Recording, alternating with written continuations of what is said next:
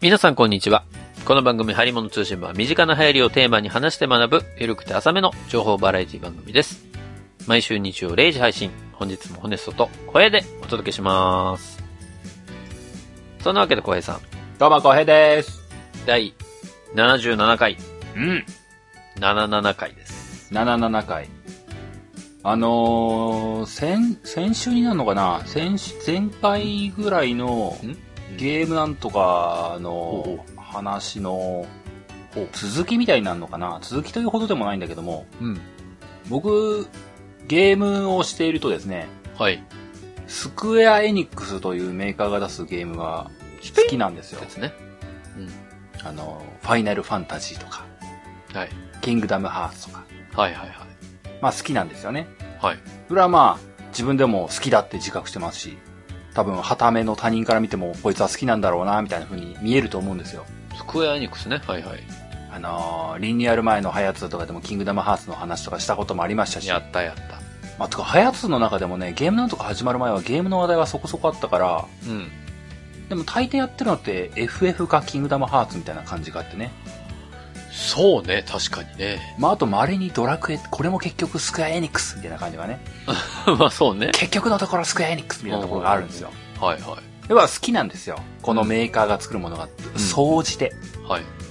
で、まあその前回のゲームなんとかの140回かな。で、まあそういう話題をしたんですけども、うん。あのーゲームなんとかの時、こういうこと話そうっていう大雑把な原稿って書くんですけども、はあはこれは言っちゃいけないっていうのをちょっと考えてた部分がその時はあったんですよ。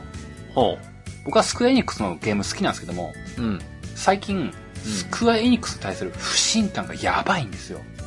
不信感がやばい。不信感がやばいんですよ。はなんか、その不信感をあんまり、いや、ゲームなんとかで話すのはできればやりたくないなーって思って、あ。うん。これは言っちゃいけないリストみたいなのをそその時作ってたんですよ。おうおうで、ね、それをあえて書かないと、ポロリと出そうな気がしたから、あえて書いてたメモってたんですよ。ほうほこれは言わない、これは言わない、これは言わないっていうのをう。うんうん。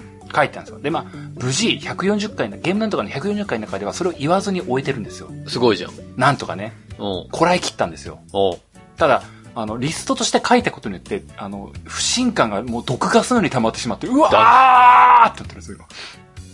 言語化されてしまったがゆえに。そう。明文化されてしまって、うわー僕はこれを嫌がったんだ。はあ、はっきりと自覚してしまった。と思って。今まで、もやもや雲のような、霧のようにこう漂っていたものが、石となって落ちてきたみたいな。自分の周りからこう、なんか、の汗のように滲み出てたものを自分で一回こう、って大きく吸い込んで言語化、明文化してしまったから、うわ、めっちゃ、めっちゃ嫌いなんだわーって思っちょっともうやばいんですよ、今。すごいやばいんです。そうか、嫌いなことも好きなことも言語化するっていうのは結構リスキーなんだね。 いや、本当思う。なんか好きな気持ちって多分書くとさ、うん。もうそこから固まっちゃうじゃん。そうだね。なんか、あ、俺これ好きなんだな、あ、こういうとこ好きだなっていうのを書くことによって多分熱量が増すと思うんですよ。そうだね。興奮してすぎてまずって言っちゃ った。でそそれと同じで嫌いなことも書いちゃうと、うん。より嫌いになっちゃうんだね。まあ、より嫌いとは言い、そこまでは言いたくないんだけどね。あーまあ、あのー言いたくない気持ちもわかるけど。整理、整理はついたと思ってるのよ。あ、クリアに嫌いにそう。整理はついたから、その、ゲームなんとか140回では言わずに済んでるのね。なる。現実は。ああ、そう言か。わないって決めたら言わないで済んでるのよ。ああ、なるほど、なるほこ、このワードあたりは言い出すとやばいって思って言わないっていう風になってるんだけども、今、変に、あの、原稿化してしまった分、なんか、ど。いやー、なんかこれど、どうしようか、あの、どっかブログとかに書くとかいう感じの、なんか妙なモヤモヤがあるんですよね。ノノートに書いたらノートに。あ、なんかね、あの、あの、なんだっけ、王様の耳はロバの耳みたいな叫び人が欲しいんですよ、今。ああ、なるほどね。ツボみたいな。王様の耳、アロバの耳みたいなこと今叫びたいんですよ、でも誰かに開けられてそれ知れ渡っちゃう。今。そう、そうすそうすると、あの、すごいなんかね、あの、毒ガスみたいなね、文章が出てくるんですよ。 僕はスクエアエニックスのことをすごく不信感を抱いて、いや見見据えているみたいなことが出てくるんですよ。あ、そう。だから難しいなって。あの、他のゲームではそこまでの気持ちって出ないんですよ。ほう。だからそこまで好きじゃないんだなっていうのを逆説的にも思うんですよ。あ、好きだからこそってことね。好きだっていうのと、付き合いが長いっていうことが、あほぼイコールであの対極に位置するあの真っ黒成分も溜まってんだなーっていうのを今、感じてます。ああ、なるほどね。難しいね。もうなんかね、殴り合いの喧嘩したいぐらいの気持ちなんだなと思ってね。まあでも、まあ、小平さんにとってのね、ゲームは僕にとっての多分アイドルとかになるんでしょうけど。うんうん。まあでも、それはわかるわ。こうさ、一つのアイドルとかをさ、調べれば調べるほどさ、うん。いやー、ここは、ちょ承服できねえな、みたいなさ。やっぱりね、あの、アイドルも出てくる裏切り行為とかに捉えられちゃうからね。そうそうそう。これ、これはちょっとまずくないみたいな。なんだろうね。親心ともまたちょっと違うんだけど、そうだね。うんうん。なんかモヤモヤすんなみたいな時あるよ ね。まあ そういうもんなんだろうな。そうそう。だから突き詰めれば別に確かに、私は、ね、ファンという立ち位置でしかないわけですから、そんなね、運営でもなければ何でもないから、口を挟むね、立場にないのは分かってるけれども、うん。でもここはちょっと違うんじゃないかなっていうのを言いたいけど、まあ言うのやめとこうかみたいな。そうだな。やっぱりな、西野子のこと思い出しちゃうな。 西野も辛かったんだろうなってな。下がったんだろうな。最後の方はな。乃木坂46はまだ聞いてっかなもう聞いてねえんだろうな。ごめんな、あの時はな。聞いてんじゃない多分。聞いてるあ、じゃあもう本当、あの時はごめんなさい。本当すいませんでした。ちょっとなんか、西野の肩持ってしまってすいませんでした。なんだそ れ。まあまあ、そういうね、好き嫌いな話ありますよね。うん、そうなんです。なので、まあ、どこかのタイミングで話すことはない、ないように努力はしたいんですけどね、話すことがあったら、ああ、そうか、こいつは、スクエニのことを、好きで嫌いなんだなって思って、あの、スルーしてもらえると幸いです。わかりました。うんそのように心がけておき ます。まあそんなわけで、うん。今日77回は、浩平さんがね、話を持ってきていただいたわけなんですけれども、うん。今日は何をやっていただけるんでしょうかもう、寒いじゃないですか。寒い。夜、寝ることがものすごく気持ちいい季節だと思いませんかいやー、布団ってなんだろうね、この世の中で最高級だよね、もうあの空間。最高じゃないだってあと寝るだけなんだよ。そうだね。でも、それとも、逆説的に、起きるという苦行も待ってるわけじゃないですか。あ、もうね、寝たら最後だよね。起きなきゃいけないっていうね。そう、あの、あの、まどろんでる時ね、起きなきゃーってまどろんでる時の最高さね。いや、わかる。あの、ちょっと毛布がね、とても気持ちよく感じるんですよ。そう。それって、夏よりも冬の方が強く感じる感じるような気がするんですよね。感じますね。というわけで今日の話は、お今すぐ布団を変えようという。えそういう話です。布団を変える話。変えようと。君の使ってる布団はもうダメだと。急になんかダメ出しをされた けど。布団の話か。そう。今すぐ布団を変えて、うん君の睡眠を改善しようと。ほそういう話でございます。う。わかりました。じゃあ早速、睡眠のお話に行きたいと思います。うん。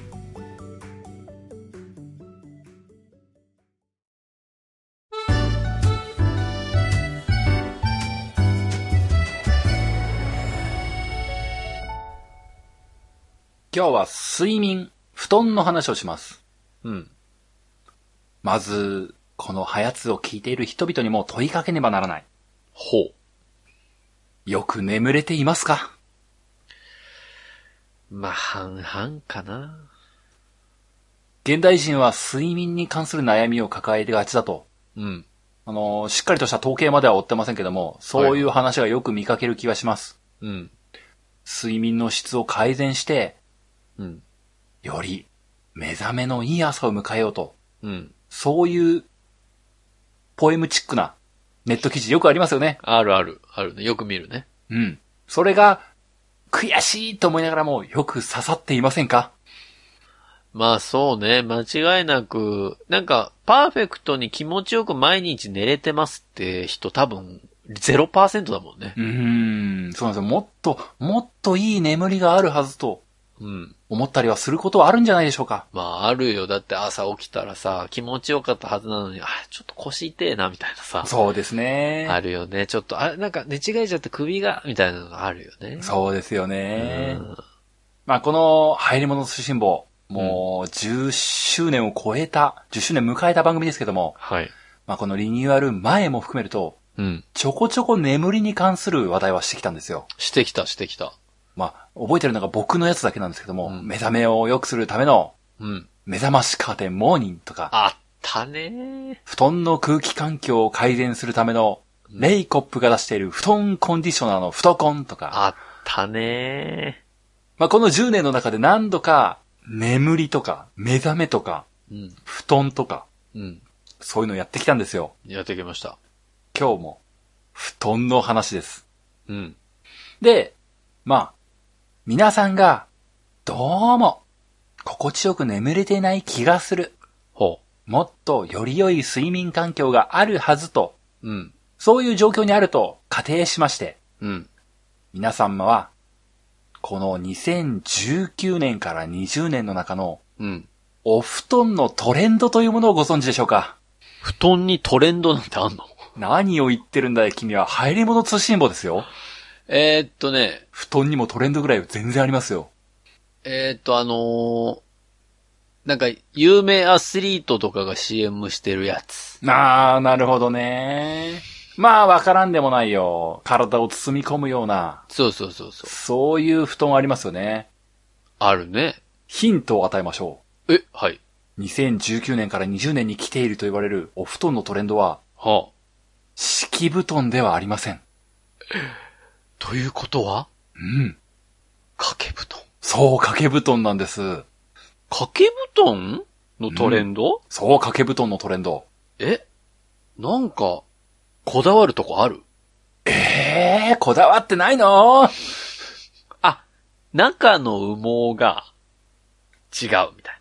じゃあまあ、ちょっと今日はいつもと違うふんわりしたクイズになりますけども、絶対違うやつじゃないなんでしょうね、その、布団とかで、まあ、もう、早通的に言えばさ、うんあの、いろんな商品があるわけじゃないですか。はい。あの、なんかやたらと、コンプレックスとかを追求してくるような、恐怖的な売り方とかあるわけじゃないですか。ああ、はいあります、あります。その言い方したらなんか不安になってくんじゃんみたいな売り物とかよくありますよ。ある、あるね。マルチなのとか思っちゃうやつありますよ。まあ実際マルチのやつもあるだろうしね。うんそういう業界に布団ってありがちなんですよ。ある。高級なもののイメージもあるしねそう。一一方でね。睡眠ってめちゃくちゃコンプレックスの対象にされがちなんですよ。まあ三大欲求の一つか。そういうことなんですよ。うん。睡眠に関してはもう本能として求めてるんですよ。より良い睡眠を。そうだね。確かに。で、寝が張るものって要は敷布団じゃないですか。まあまあ、うん。そのイメージある。ベッド、布団、はい。敷パッド、うん。マットレス。うん。ああいうものが、お布団トレンドとしては上りがちだったし、標的にされがちだったんですよ。うん。だが、今回は、掛け布団の方になってるんですよ。そんな中で、どこが商品として名乗りを上げてると思いますか今日はそれがクイズです。ええどこじゃあが掛け布団のトレンドに乗っかろうとしているんでしょうかもう、それ言われたらさ、確実に今の布団メーカーではないんだろうなって思っちゃうよね。 うーん、まあなるほどね。そうかもしれないね。で、今のさ、この布団メーカー、うーん、って言ったらやっぱり布団の西川が一番最初に出てくるわけですよ。なるほど。僕はね。布違団いと言まったすら。西川かなと。全然違います。だから、まあそこじゃないとすると、うん。えーやりそうなところは、ユニクロとか。あー、違います。だが悪くない。その方向に答えがある。島村とか。あー、違うなー。島村はもうちょっとね、もうちょっとは後続でやってくるんだよ。えユニクロと島村の間 どこ どこ全然わかんない。えーどこだろでももささ、ユニクロは布団まではやってねえからな。う衣類、えーどこだろさあ、いや、絶対ホネストは知っているよ。絶対知っていて。なんなら、うなえ同じメーカーの使ってる可能性大いにある。トレンドじゃないかもしれないけども、使ってる可能性超あり得る。買ってる可能性が多いである。あ、無印良品。あー、惜しい、そっちじゃないんだえな。ーもう、もうちょっと、もうちょっと庶民派、もうちょっと庶民派。ごい、ちょっと庶民派の、そこら辺のある今こう、あの、うんあの、分布図で置いたところね、もう、もうちょっとね、もうちょっと下より、もうちょっと下より。ニトリだ。おお大正解。あー、えー、な何そのリアクションあの、N クールとかああ、まあまあ、そうそう、N クール、N モームとか出してますよね。確かに。出してますけども、うん。そう、いいとこ覚えてますね。あの、N クール、N ウォームって出してますよね。出してる。それじゃないのが出てんすよ。えー、CM で見たことないけど。多分 CM やってない。そうなんだ。そう、2019年に発売をして、うん。おそらく、徐々に来るだろうというのが今日のお布団トレンドの話題なんですね。ほ2020年に来るかどうかはわからない。う。うん。まだ先かもしれない。ただ、ニトリはもう睨んでるっていう話なんですよ。ほう。それが、掛け布団のトレンド。掛け布団で言うと、うん。正直単価はそこまで高くないので、コンプレックス商法に乗りにくい、まあね、そうだね。ガチの話なんですよ。睡眠に関するガチの話。はいはい。お前らが今まで、敷布団が、ベッドが、もうベッドのバネが生んだかんだとか、包み込むようなマシュマロピローがとか言ってた、あーあー、そういう話じゃねえんだと。おう自分の体の下のことを考えてんじゃねえと。うん。それはもう、もう、詐欺戦場だと。ほう。もうなんか、高くて質がいいんだか、高いけど質が悪いんだか、安いんだけど妙に質がいいんだか、もうどれがどれだかわからんという戦場ではなく、うんうん大して高くもないんだけど、うん。なんかいいんじゃねっていう、掛け布団の業界にあるんだと。やばい、お値段以上じゃん。そう。お、値段以上。ニトリでございます。そうなのその、掛け布団のトレンド、うんこれから来るかもしれません。少なくともニトリは目をつけています。うん。それがどういうトレンドなのかというと、うん。重い布団なんですね。重い布団。ええ。はあ。なるほど。今、ホネスさんはどんな布団使ってますか掛け布団。なんかふんわりしてるやつ。そうだよね。僕もふんわりしてます。うん。ふんわりして、軽くてあったかい。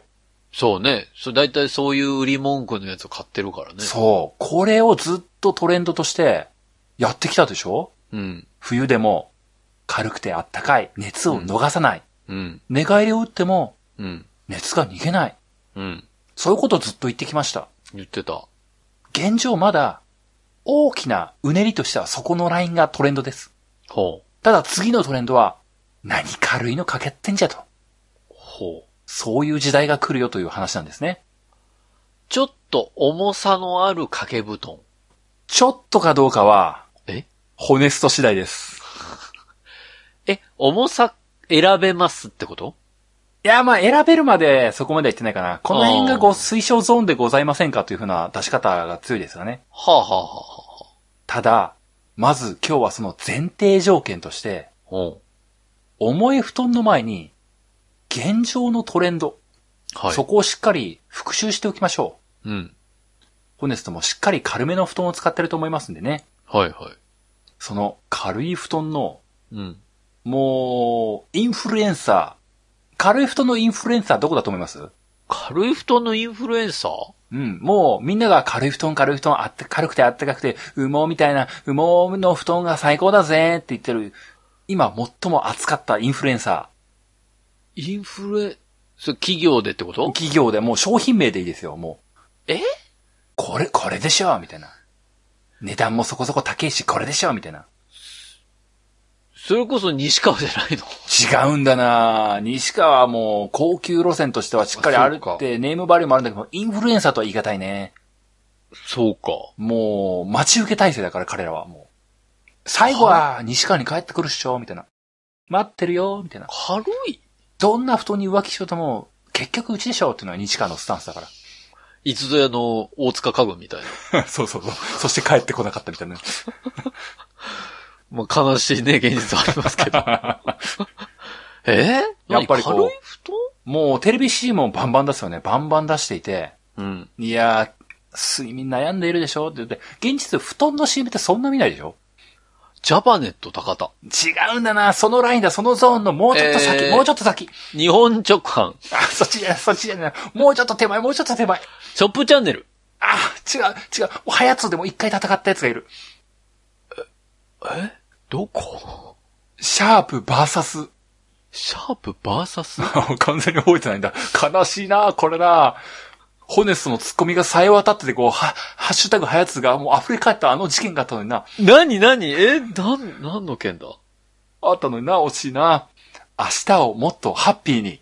ショップジャパンああ、来ましたよかった。ショップジャパンです。そうです。待ってたよ、ホネスト。え、しでそのイメージないわ。あ、でも、その、テレビショッピング系ってことね。そうそうそう。ショップジャパンが出している。もうショップジャパンの方がむしろね、お布団協会としては名を聞かせてますよね。あ、そうなの幅利かしてますよ。その名も商品名、トゥルースリーパー。言ってたわ。トゥルースリーパー言ってた。言ってた。今思い出した。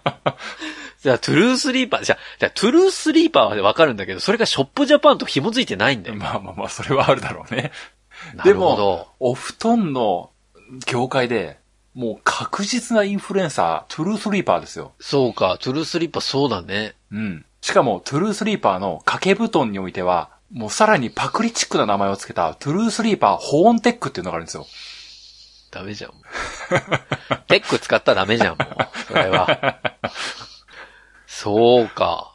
でも、あのねー響く名前にさらに流行りの名前までパクっちゃったというの、トゥルースリーパーホーンテックが、うん。あったかいお布団というネームバリューにおいては、もう、ぶち抜きですよ。今更ながらホーンテックがじわじわ来てるわ。そしてこれ、お値段は、はい。えー1枚で24,800円税抜き。おー、なるほど。掛け布団1枚で24,800円。ほどう思いますう。そこそこ、ね心に余裕がないと買わないよね、多そうでしょうんそれなりに、あの、足元見てんなって価格じゃないですか。分。まあ、うん。これを出してるところが、うん。軽くて、うん。あったかい、うん。保温性能に優れた布団。うん。これが最高ですよね、とはい。言ってるわけですよ。はい。こういうのは未だに名を、幅を利かせてるこの業界の中で、うん。まずは、これから重い布団が来ると言われてるけども、まず、ずはこの軽い布団のメリットというものをちゃんと振り返っておこうと。ほそこが前段なわけです。う。うん。ホネスだってまず、まだ軽い方がいいと思ってるでしょうと。うん。その軽い布団の魅力って何なんですかと。え、寝苦しくない。そうだね。なんか、体動きやすいから。そうだね。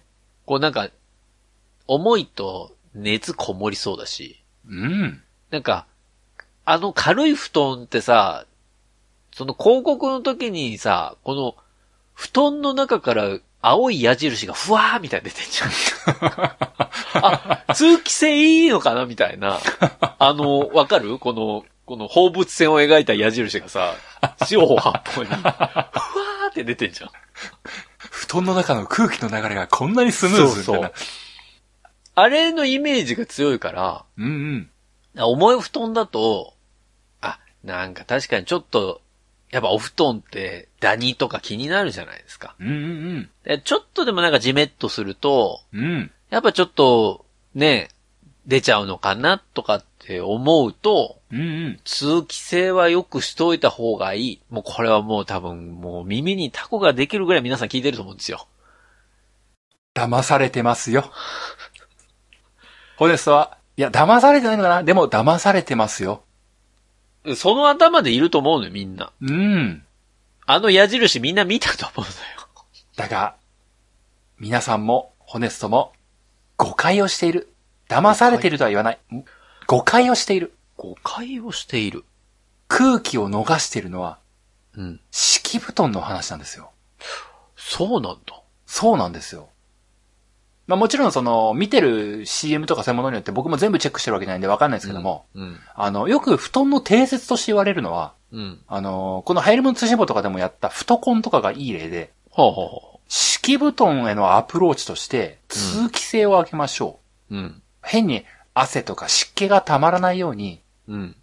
通気性を良くして、うん。よりさらっとした湿度。はい。これをお布団の中で保ちましょうっていう風にうん。言うんですよね。はいはいはい。だから、体の下から空気を循環させましょうっていう話がよく出るんですよ。ほうほうほう。ホネスとかいう青い矢印の線はこの辺で出るはずなんですよ。あー、なるほどね。確かに言われてみたらそうかもしれない。そう。そうなんですよ。で、掛け布団の世界のあの PR って、うん。熱をちゃんと残してあげましょう。逃がしませんっていうのが、うん。まあ、特に冬の業界、冬の掛け布団の業界の話なんですよ。ほうほうほだからこのトゥルースリーパーの保温テックにおいても、う。うん。 PR の仕方としては、熱は逃がしませんよっうん。ていう押し出し方をするんですよね。なるほど。だから、広告、それに思うがまま乗せられてると、敷布団から熱を逃し、掛け布団から熱を逃さないっていう形になってるはずなんですよ。はー。なるほどね。それが、囚われた日本人のお布団環境のベストなんですよ。囚われてるんだ、でも。 囚われたベースはそこなのね。そう、マスメディアにやられた、あの、もう典型的な日本人はそうなってるはずなんですよ。そうか。じゃあ俺は、マスメディアにやられながらも、矢印の方向間違ってんだ。そうそうそう。 ちょっと誤解してるっていうね。いかに、いかにざっくりとしか見てないかって話だよね。まあまあでも、みんなそうだと思うんですよ。なんか、まああまあでもの、熱を逃さず空気が逃げてるような、なんか矛盾したイメージを持ってるんですよね、みんな。いや、そう、だから、どっちがどっちかって覚えてないけど、とりあえずなんか、通気性よく、みたいなのだけ残ってるから。そうそうそう。そういうことですよね。う。うん。でもそういうこと、その認識は、まあまあ間違ってない。そういうプロモーションがされてるからそうなるよってねって話なんですよ。うん。ただ、あの、実際掛け布団という目線でいくと、うん現状のトレンドは、軽い掛け布団がおすすめですよとずっと言われてきました。うん。それが、まあ、ショップジャパンよろしく、トゥルースリーパー、ホーンテックとかでもそうなんですよ。うん。軽いのがいい。なんつっても、羽毛布団っていう単語。うん。最高級羽毛布団の保温力。うん。もうこのパワーワード。みんなこれに囚われてるのよ。はもう、羽毛布団ってついたらあったかそうってなってるのよ。あ。まあまあ、そのイメージは確かにあるよ。羽毛を使ったダウンってやったらあったかそうってなってるのよ。まあね。うん。みんなこれにやられてるの。はあ。羽毛のイメージ、それすなわち軽い。うん。布団も軽い。ダウンも軽い。軽いのにあったかい。うん。これ、いい布団。この三段活用がめちゃくちゃ刺さってるんですよ、みんなに。まあまあ、そうだろうね。だから、掛け布団は軽いのが良くて、そしうて、軽い、その、理由というか、メリットとしては、うん。寝返りが打ちやすい。そうね。体全体への圧迫が少ない。うん。睡眠中の手足に負担をかけにくい。うん。こういう、なんか大体3つのこのキーワードで打ち出されるんですよ。そうね。イメージそうだわ。寝返りができる。うん圧迫されない。手足も動きやすいから、スムーズに負担がかからない。一定の場所に負担がかからないというようなことを言われると。うん。これがある布団、なんでしょうかそう、トゥルースリーパーなんですね。そしてトゥルースリーパーは、最高級羽毛を使っているので、通常の羽毛布団よりも2.3倍の保温力、あったかい。これがトゥルースリーパー保温テック24,800円。まあ、お買い得ですね。今なら19,800円で売ってますよ。さあ、お電話お待ちしてますっていうのが、もうこれが定石なんですよ。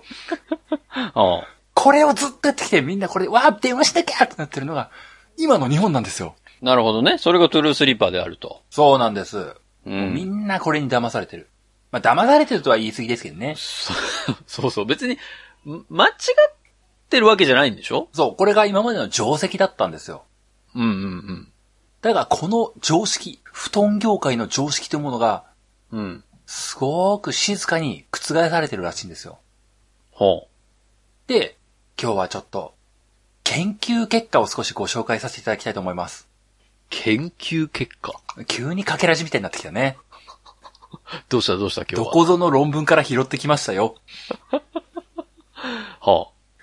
えー、スウェーデンのスかウェーデン。スウェーデンのカロリンスカ研究所の精神科医チームで、布団の重さとす不眠症の関係を調べるために、え不眠症と診断され、うつや不安障害などの精神疾患を併発しているほう。 120名の成人、ほう。平均年齢は約40歳の男女。うん。うんこの人たちを対象にうん。うん。実験を行いました。ほ研究者たちは被験者たちにランダムに2つのグループに分類し、う。はい。一方には、重さ8キロの毛布を。 8キロもう一方には重さ1.5キロの毛布を。軽い。これを支給し、自宅で4週間過ごしてもらいました。ほうほうほこれで寝てくださいと。う。はい。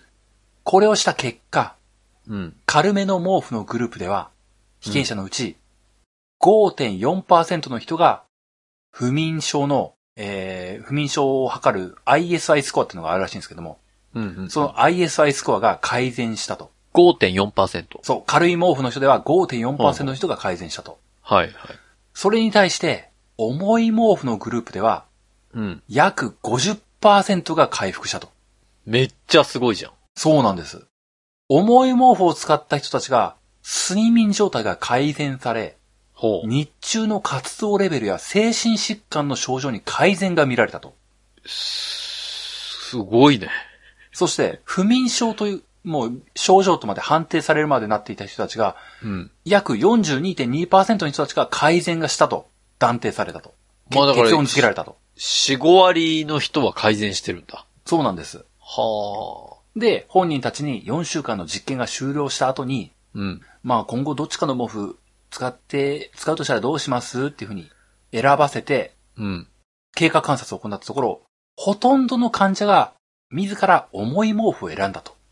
へえ。つまり、重い毛布が寝やすいと、ほう。しっかりとした睡眠に入れると、ほそう本人も自覚したし、不眠症スコアという、えー重症度スコアという ISI スコアの面でも確実な改善が見られたという研究結果が得られたんですね。う。すごいね。ここで使われたうん。毛布、軽いのは1.5キロ、重いのは8キロ。うん。この選定がされた1.5キロ軽い毛布というものが、うん。日本で売られているトゥルースリーパーであったり、ニトリで売っている N ウォームとしても、大体同じサイズ感なんですよ。あー、1.5キロぐらいなんだ。 1キロから1.5キロの間に、うん日本で売っている軽めの布団というものは大体このサイズ感、この重さ感なんです。へえ。わかりますかん今すぐ8キロの毛布に変えたくございませんか8キロってどれぐらいなんだろ今、ホネストが使っている毛布をううん。 3.5枚かけたやつです。イメージつかないんだよ。でもさ、でも、重い布団って考えた時に、うん。などっかで重い布団かけた記憶あんなと思ってたら、そうでしょあの、旅館とかさ、う。そうなんです。そこら辺の掛け布団って重いじゃん。そうなんですよ。確かに寝れてる感覚はあった気がする。そう。いわゆる、昔ながらの日本式布団、はいはいはい。重いんですよ。重いよね。お確そかにれが重かった。そう。僕もあの、昔、ほんと10歳以下とか、そういう頃重い布団かけてたなっていう記憶もありますし、うん。そして今で言うと、旅館に行った時かかる布団ですようね。ん。あれ、大抵重いんですよ。重い重い。で、なぜか、すっきり寝れてるんですよ。そうだよね。寝起きはいいもんね。そうなんです。思い出してください。安いビジネスホテルに泊まった時のペラッペラの布団。お姉さん寝れてましたペラペラの布団っていうか、あれもうなんか布だ からね。んこれは、なんか足元に引いてあるのは、これは、ど、どけた方がいいんこの、の、んの、えこの布、ベッドと下のところに挟まってて、な開かないけど、中入っていいんだよねみ たいな。あれね。ビジネスホテル素人みたいな。どう使っていいかわからない。だからそうなんです。あの、いわゆる洋式布団。うん。この形においては、うん。敷布団がやたら合成、掛け布団がないがしろ。そうね。この構成がめちゃくちゃ多いんですよ。多い、多いわ。だがしかし、日本式でよくあった形。まあ、うん、ほんと敷布団もベッドではなく布団ですよね。はい。なので、相対的にスプリングとか入ってないですし、うん。敷布団側が割と硬め。うん。だが、掛け布団側が結構重厚、うん。ずっしりしたもの。ああ、そうね。こういう特性差があったんですよ。あった、あった。今、日本式の掛け布団というものが、ええんじゃなかろうかと、ああ、注目されてるわけだ。注目されつつある。そして、おー冒頭に言いましたけど、ニトリさんでは、重めの布団っていうのを2019年から出してるんですよ。うん。仕込みに入ってるんですよ、すでに。すごいね、ニトリは。広告はまだ軽い方ですよ。うん。まだみんながインフルエンサーに騙されてるとニトリも分かってるから。トゥルースリーパーにね。そう、トゥルースリーパー、まだトゥルースリーパーの派遣だとはあ。思ってるんですけども、今だ時点で、いや、実は出してんすって仕込みしてるんですよ、彼は、彼らは。すごいね、ニトリってやっぱすごい企業なんだね。やべえんです、あそこは。おー、もうなんか数年先確かに見てんですよ、彼らは。すごいわ。で、じゃあ、重い布団がなぜいいのか。あの、うんさっき言った日本式の布団がいいんじゃねえかみたいな、その、それは僕らの原体験、布団原体験なだけですよ。うん、なんか良かった気がするーっていうだけですよ。うん。だからこれも、ちゃんとその先の研究っていうのは一応続いております。ほう。で、また違うところですけども、マイアミ大学。マイアミ。マイアミ大学が実験を行いました。はい。人は、体に圧迫を与えるとどうなるのか。ほ体に圧迫が与えられた状態だと、う。うん。ストレスホルモンのコルチゾールが31%低減すると。ほう。そして、幸せホルモンのセロトニンが28%増加すると、ほう。その研究を出してきました。はこの研究と先ほどのスウェーデンで行われたあ。うん。重い布団の研究。これが合わさると、重い布団、すなわち布団の重量というものが人体に圧迫感を与えて、うん。ストレスホルモンを低減させて、幸せホルモンを活発に分泌させる。そして、その幸せホルモンのセロトニンというものは、眠りを促すメラトニンというホルモンを合成するらしいんですよ。へえ。話が繋がっていきますと、圧迫、すなわち快眠という図式が成り立つんですね。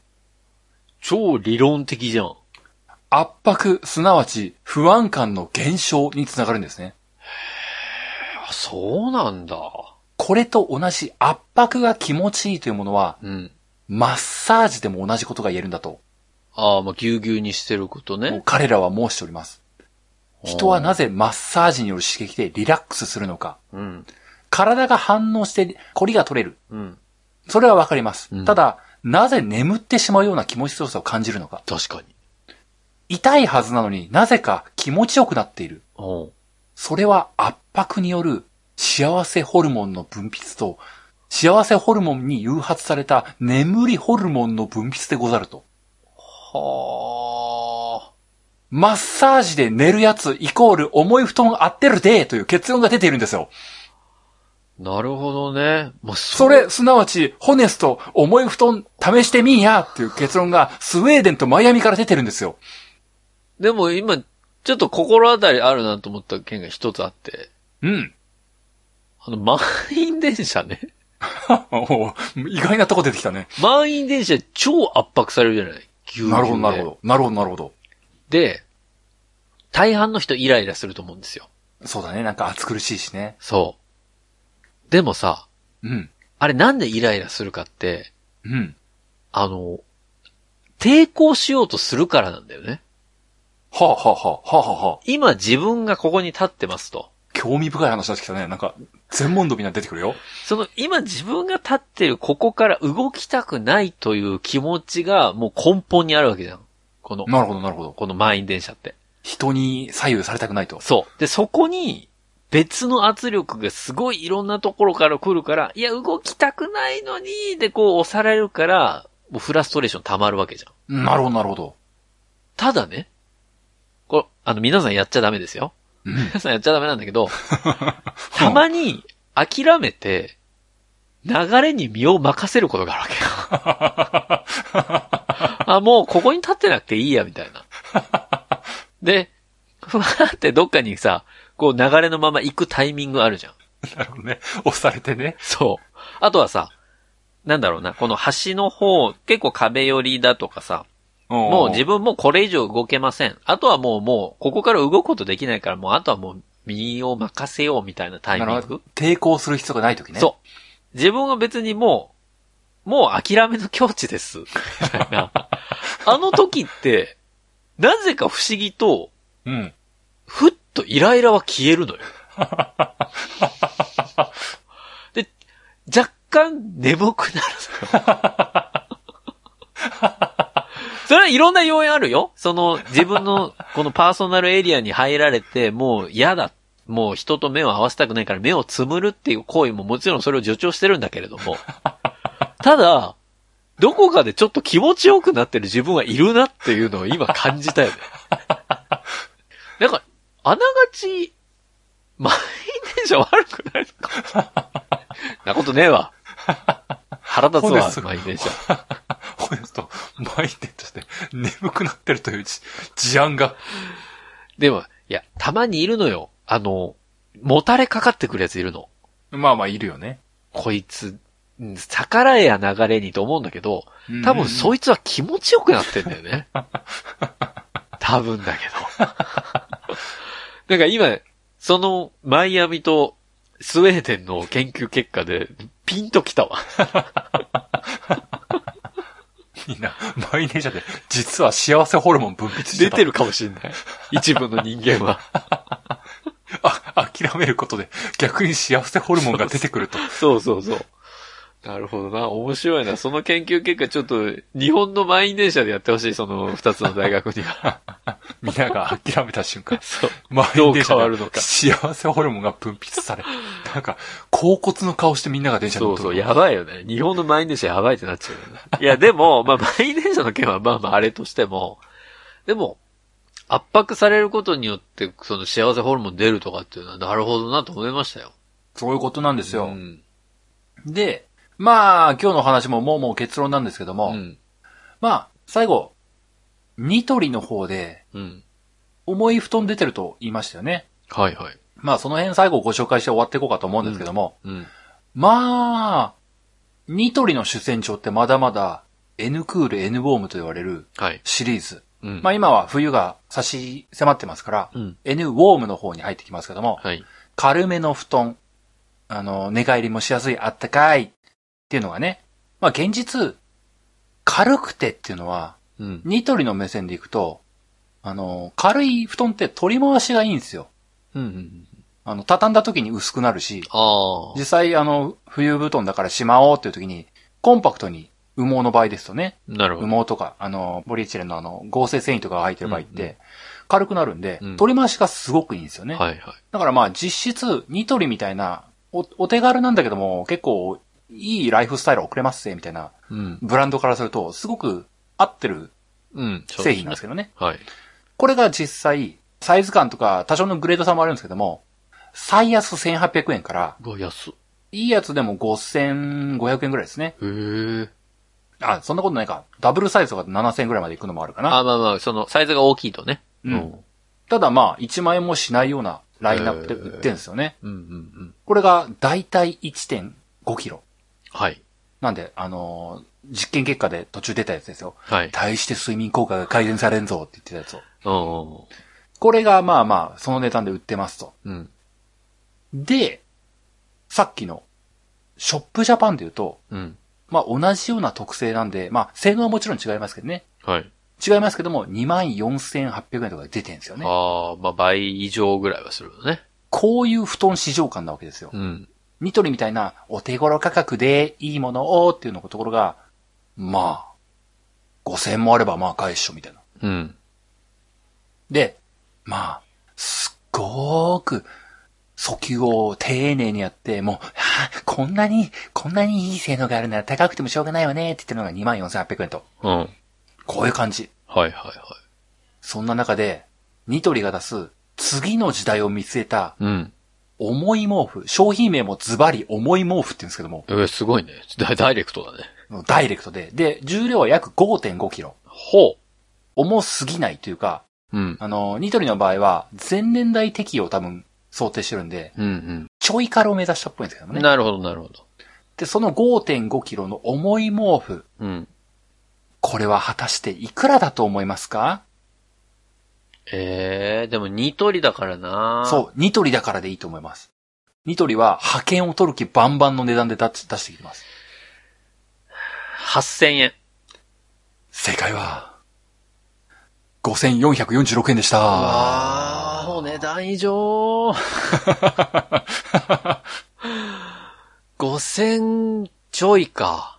あのー、なんでしょう。合わしてるんですよ。しっかり合わしてるんですよ。すごいね。だからちゃんと、そうか。今までのその N クールとか N ウォームと、そう。ちゃんと選べるようにしてるんだ。そう、同じ値段感で、まあこっちやってみっかなって言える価格に落としてるんですよ。ニトリってのはすごい会社だ ね。いや、本当思う。この前のコミビツの時からもそうだけどさ。で、そしてね、あの、これのね、面白いなっていうところがね、うんその、コストを落とすためなんだろうなっていうふうに思うんですけども、うん。極論、N ウォームっていうものって、うん羽毛じゃないんですけども、あの、ポリエステルの、うんうんあの、合成繊維みたいなのが入ってるんですよ。はいはい。で、入ってる、これと素材的には多分、完全に一緒なんだと思うの。へー。ほぼ一緒なんだと思うのね。ほう。だから保温性能って変わんないはずなんだよ。ほで、その上で、何が重さを作ってるかというと、う。うん。要は、ホネストが今入ってるのは布団の中に、うん。全面にまんべんなく、ガラスビーズを入れてるんですよ。ガラスビーズ。なるほどね。ビーズ入れてるだけなんですよ。ああ、じゃあ N ウォームプラスガラスビーズだ。そはう。なんだっつうと、相変わらず洗えるままで、あ。あ、なるほど。で、変に他の繊維と、なんだ、製造ラインを分けないというか、おあの、要は原価を上げないためなんでしょうね。ーそうか。今まで通りの製法工程にガラスビーズを詰めるっていう、そのワンポイントを足してるだけなんですよ。はあ、なるほど。で、ニトリさん、あの、ガラスビーズ、あの、ほ、他のソファーとかで普通に使ってるんで、あ、それを流用できるんだ。多分普通にあるやつなんですよね。すごいよく考えるな。そう。めちゃくちゃ低コストで、あの、すごい次のニーズを普通に備えてるんですよ、彼ら。はあ。なので、もうこの冬うん。もう今、10月も後半入ってきますよ。うん。 11月になったらもうほんと寒くなるかもしれない。うん。ホネストの誕生日だとか言ってらんないくらい寒くかもしれない。それは秋ど言こって行っよ。たとかって。それは言ってよ、誕生日いやーもう今年秋なかったなーって、ホネストの誕生日もなかった気がするわーっいてや、あったなわ。あるわ。これから。そのぐらいの勢いで冬が来ても、もうすぐもう売ってるからすぐ買える。わあ、すごいな、それ。ニトリに行って、まあ多分ね、普通に、あの、品数は N フォームとかと比べればね、うん。多くないと思うんですよ。多分一角、隅に一角にあって、わかる人はもう知ってるでしょう、思い毛布っすよ、みたいな感じの置き方なんですよ。でも今まだ気づいてる人少ないから買えるってことだよね。そう、多分並んではいないんですよ。わあ、最高じゃん。だからあの、ニトリのコーナーでね、あの、軽いところがこう、一番、並んでるんですけども、ああ、軽いな、軽いな、とか言って中で、一個だけ、ずっしり重い、うわ、すっげえ、みたいなのがね、そこにいる人、すごい目ざとい。次の時代見てますよ。すごいな。もう店員に話しかけてください。やっぱ重い布団が次の時代来るんですかねって言ったら、お客様は目ざといなーって言われて、そうなんです。ニトリはもう来年とか再来年とか見てんすよーって言われてね。なんで自分からそれ話しかけに行ったんですか、 その人。次は重い布団ですねって、もうなんか、アピールしに行ってんじ ちょっとね、あの、他の軽い布団を見てさ、ワッキャワッキャしてる家族、ファミリー層とか、なんだあの客、変なこと言ってんなって言って、軽いの最高だぜっていうのをこう、上からちょっとね、酒つむような目線で見てな、いやー、ふ重い布団ですよねーっていうのを一通り楽しんで、結局買わないっていう遊びができるんだよ ね。ゃん。買わんのかい買わんのかいぜひニトリの店頭で楽しんでください。うわーすごい。俺買っちゃいそうだわ、それ。というお話でございました。はい。ありがとうございました。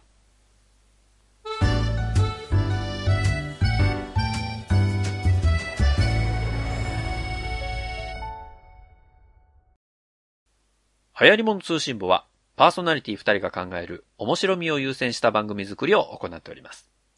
番組内での商品、サービスの紹介は、面白みを優先するあまり、誤り、語弊のある表現を用いてしまう場合がございますので、内容の審議によくご注意いただくようお願いいたします。